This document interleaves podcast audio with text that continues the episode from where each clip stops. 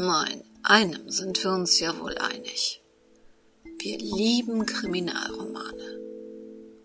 Aber jeder von uns verabscheut das reale Verbrechen.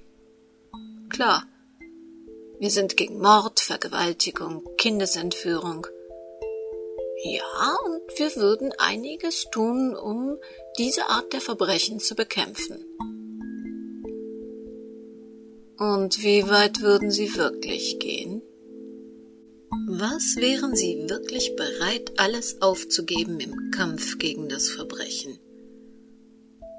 Welche Konsequenzen würden Sie wirklich tragen wollen? Wären Sie bereit, Ihr jetziges Leben wirklich aufzugeben? Würden Sie Ihre Freunde, Ihre Familie, Ihre Sicherheit einfach so aufgeben? Im Kampf gegen das organisierte Verbrechen? Roberto Saviano war dazu gezwungen. Der Autor hat als 27-Jähriger das Buch Gomorra geschrieben. Er ist Spezialist für die organisierte Wirtschaftskriminalität. Damals konnte er nicht ahnen, wie das sein Leben verändern würde. Heute ist Saviano wesentlich schlimmer dran als die meisten Verbrecher, die gejagt werden. Ich habe in einem Dutzend verschiedener Wohnungen geschrieben. In keiner war ich länger als ein paar Monate. Alle waren klein oder sogar sehr klein. Alle, wirklich alle waren verdammt dunkel.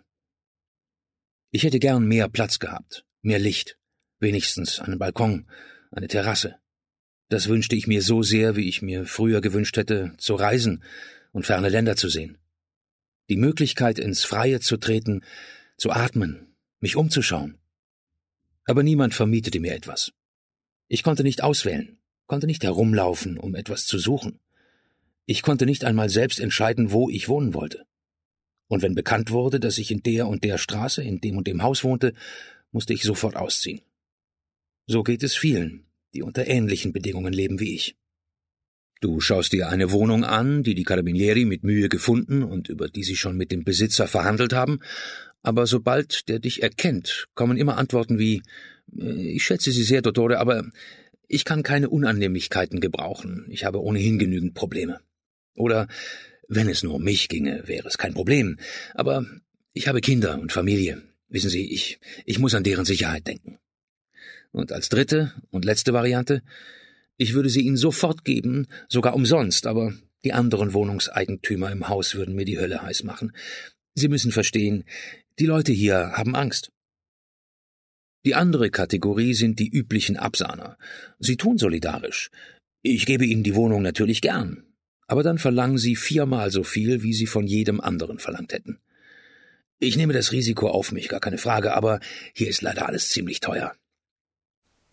Die Schönheit und die Hölle heißt das Buch von Roberto Saviano, in dem er sich mit den Folgen der Gewalt nicht nur in seinem eigenen Leben beschäftigt.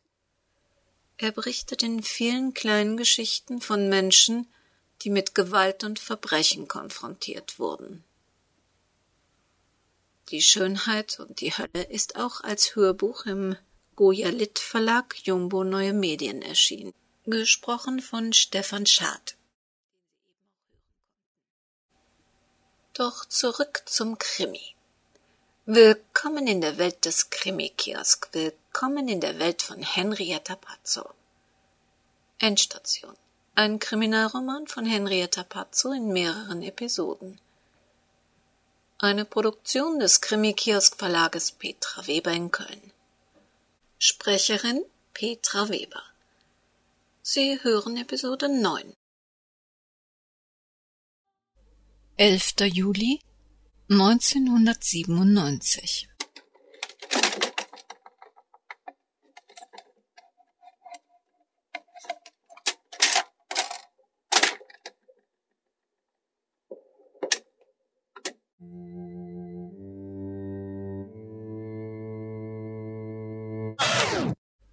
Die Dunkelheit beruhigte ihre Augen. Ihre Seele beruhigte sie nicht. Auch im Dunkeln brannten die Erinnerungen in ihrem Kopf. Sie war das nächtliche Wachsein gewöhnt, den Kampf gegen den Wunsch, die Augen zu schließen, zu schlafen. Es überraschte sie heute kein Verlangen nach Schlaf zu spüren.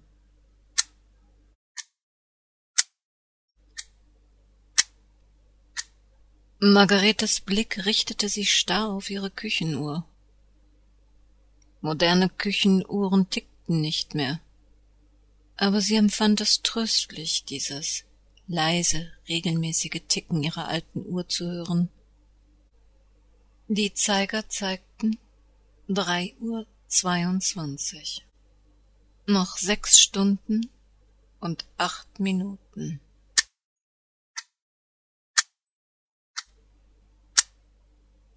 Der Zeiger sprang weiter. Drei Uhr dreiundzwanzig Minuten. Wo war diese Minute geblieben? Wo waren die Wochen, Monate und Jahre geblieben? Wo war die Zeit, die sie mit Britta verbringen wollte? Es war ihr nicht gelungen, Britta die Mutter zu sein, die sie verdiente. Zeit hätte das kleine Mädchen nach dem Tod seines Vaters gebraucht. Zeit mit einer lachenden Mutter und spielenden Freunden. Aber Margarete hatte keine Zeit. Nachts verdiente sie in Professor Quades Klinik das für den Lebensunterhalt Nötige. Am Tag übernahm sie Gelegenheitsarbeiten, um ihre Schulden abzuzahlen. Putzen, nähen, kellnern, da blieb wenig Zeit und Geld für Spiele oder Kindereinladungen. Britta beschwerte sich nie. Bestürzt stellte Margarete fest, dass sich ihr eigener bekümmerter Gesichtsausdruck nach einigen Jahren im Gesicht ihrer Tochter spiegelte. Die harte Arbeit und die körperlichen Demütigungen durch Professor Quade schnitten tiefe Wunden in ihre Seele. Es fiel ihr schwer, unbesorgt zu scherzen oder mit Britta herumzualbern. An manchen Tagen brachte sie es nicht mal übers Herz, ihre Tochter in den Arm zu nehmen oder zu streicheln. Aus Angst vor Verzweiflung in nicht endende Tränen auszubrechen. Später, als die Last der Schulden geringer wurde und Professor Quade seine Mitarbeiterin am finanziellen Erfolg seiner Klinik durch Sondergratifikationen teilhaben ließ, beschloss Margarete ihre Tochter in ein Internat zu geben. Der Umgang mit jungen, fröhlichen Menschen würde ihr gut tun. Der Umgang mit Gleichaltrigen tat der vereinsamten Britta tatsächlich gut.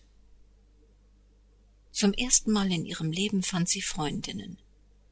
Filme und Rockmusik wurden das Lieblingsthema der heranwachsenden Backfische. Natürlich freute Margarete das Aufblühen ihrer Tochter, aber es betrübte sie, an Brittas Leben nur noch durch Erzählungen teilzuhaben. Täglich entfernten die beiden sich ein Stück mehr, und nach zwei Jahren fiel es ihnen schwer, über ihr Leben ohne einander miteinander zu reden. Weihnachten, Ostern und Geburtstage verliefen unglücklich schweigsam und quälend langsam.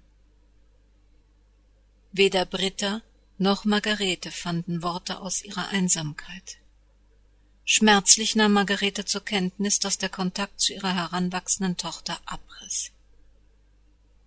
Brittas strahlende Augen am Ende der Ferien ihre unverhohlene Ungeduld, zurück ins Internat zu dürfen, verletzten Margarete tief. Mit der Zeit akzeptierte Margarete, dass Brittas Glücklichsein ohne sie stattfand. Auf ihr eigenes Glück verschwendete sie keinen Gedanken. Die Arbeit in der Klinik wurde angenehmer. Ihr inzwischen alternder Körper und ihr auch nach Jahren ungebrochener Widerwillen gegen die Annäherung ihres Chefs veranlassten Professor Quade seine Aufmerksamkeit einer anderen, jüngeren Kollegin zu schenken. Lange überlegte Margarete, ob ihre ablehnende Haltung ihm gegenüber den Reiz, ihren Willen zu brechen, gefördert und damit die einseitige Beziehung künstlich verlängert hatte. Eines war jedoch sicher Professor Quade schätzte ihre diskrete Mitarbeit nach wie vor. Und er sah es gerne, wie sich Margarete durch Fleiß und Kompetenz zur unersetzlichen, von Patienten und Kollegen respektierten Säule seiner Klinik entwickelte.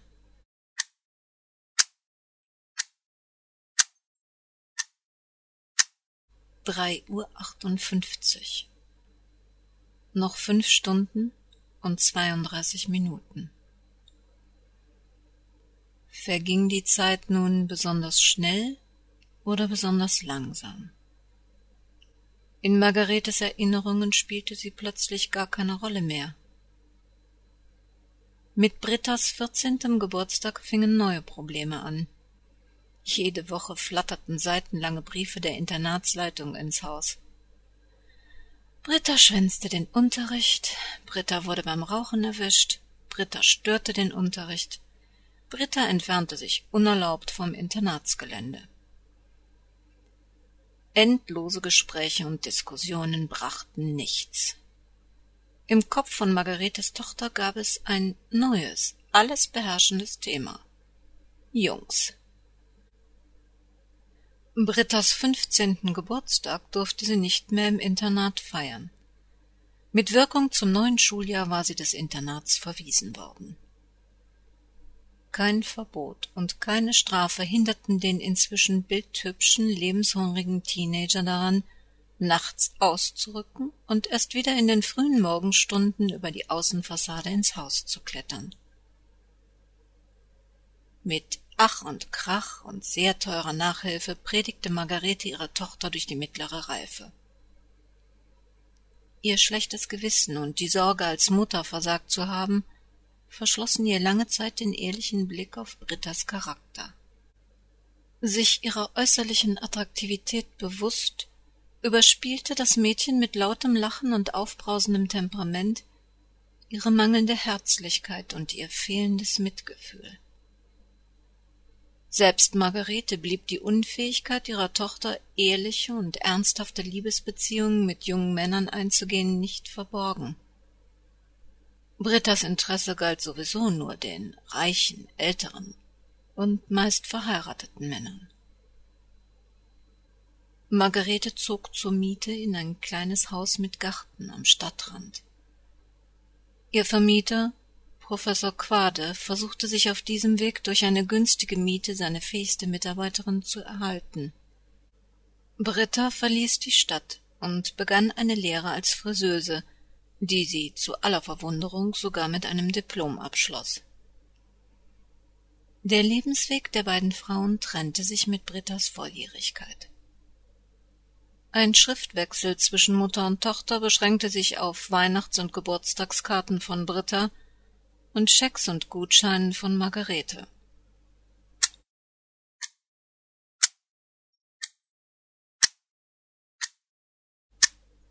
Vier Uhr sechsundvierzig.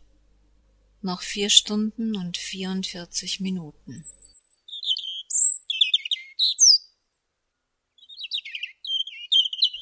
Vögel zwitscherten sorglos in Margaretes Vorgarten, aber die quellenden Erinnerungen ließen sich nicht vertreiben. Es vergingen sinnlos schweigsame Jahre. Die ständig wechselnden Männerbekanntschaften ihrer Tochter gaben zuerst stetig Anlass zu Streit, bis der Kontakt zwischen Britta und ihrer Mutter völlig abriss und beide vom Leben der anderen unberührt blieben. Margaretes Herz wollte zerreißen bei dem Gedanken an die vertane Zeit. Erst im letzten Jahr hatte sich Britta wieder bei ihr gemeldet. Einer dünn beschriebenen Postkarte folgte ein zaghafter Anruf, dann ein kurzer Brief. Als Britta schon wenig später vor ihrer Tür stand, war beiden Frauen bewusst, wie sehr sie sich vermisst hatten. Margarete staunte nicht schlecht über Brittas Veränderung. Sie war nach wie vor hübsch, aber sehr viel ernster, älter und ruhiger. Ihr lautes Lachen war im stillen, liebenswürdigen Lächeln gewichen, und ihr tosendes Temperament zügelte einen Anflug von Melancholie. Zum ersten Mal unternahmen Mutter und Tochter etwas zusammen. Kaffee trinken, einkaufen, bummeln. Überrascht entdeckten sie viele Gemeinsamkeiten. Stolz berichtete Britta von ihren beruflichen Erfolgen und ihrer bevorstehenden Hochzeit. Und wehmütig registrierte Margarete, dass ihr zukünftiger Schwiegersohn Britta sehr bald mit nach Kanada nehmen würde. Die Angst, Britta an ein fremdes Land und einen fremden Mann zu verlieren, verschwand, als der plötzliche Tod von Professor Quade Margarete zu einer vermögenden Frau machte. Als Wiedergutmachung, aber auch aus einem Gefühl von Liebe und Verehrung heraus, hatte der Professor Margarete in seinem Testament bedacht. Ihr gehörten jetzt das kleine Haus, in dem sie wohnte, Anteile an der Klinik und ein beträchtliches Vermögen, das ihr zahlreiche Besuche in Kanada ermöglichen würde. Letzte Woche war die Einspruchsfrist gegen diese Verfügung abgelaufen und sie hatte die Erbschaft rechtskräftig angetreten.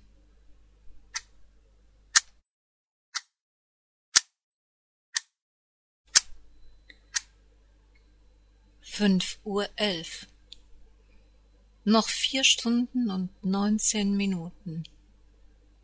Dann würde sie von ihrem Stuhl aufstehen, ihre Jacke über den Arm nehmen und festes Schuhwerk anziehen.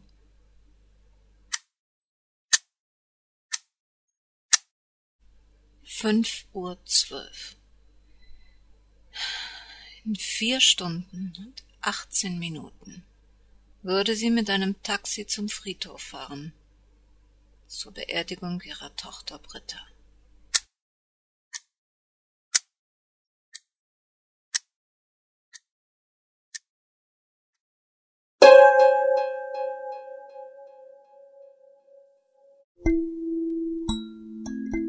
Ja, sehr traurig.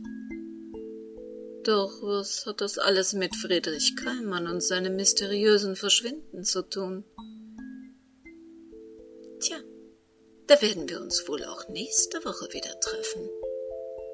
Und hier der vom Gesetzgeber verlangte Hinweis auf das Impressum, wenn Sie interessiert, wer genau hinter dieser Sendung des Krimi-Kiosk-Verlages Petra Weber in Köln steckt, das können Sie alles in den MP3-Text zu dieser Sendung lesen, beziehungsweise uns auf unserer Webseite www.krimikiosk.de besuchen. Überflüssig zu erwähnen, dass Sie dort auch Facebook-Fan werden können, dass Sie uns auf Twitter folgen können, dass Sie auf unserer Webseite auch den wöchentlichen Newsletter abonnieren können, dass Sie dort die Radio-News finden in Sachen Krimi dass Sie, wenn Sie es gerne möchten, uns dort unterstützen können, indem Sie Ihre Einkäufe und Downloads bei Audible, Amazon, Libri, Neckermann, Otto Versand, Momox und ein paar anderen über die Links auf unserer Webseite tätigen und, und, und. Na dann, bis zur nächsten Woche. Passen Sie gut auf sich auf. Das Leben kann sehr kurz sein.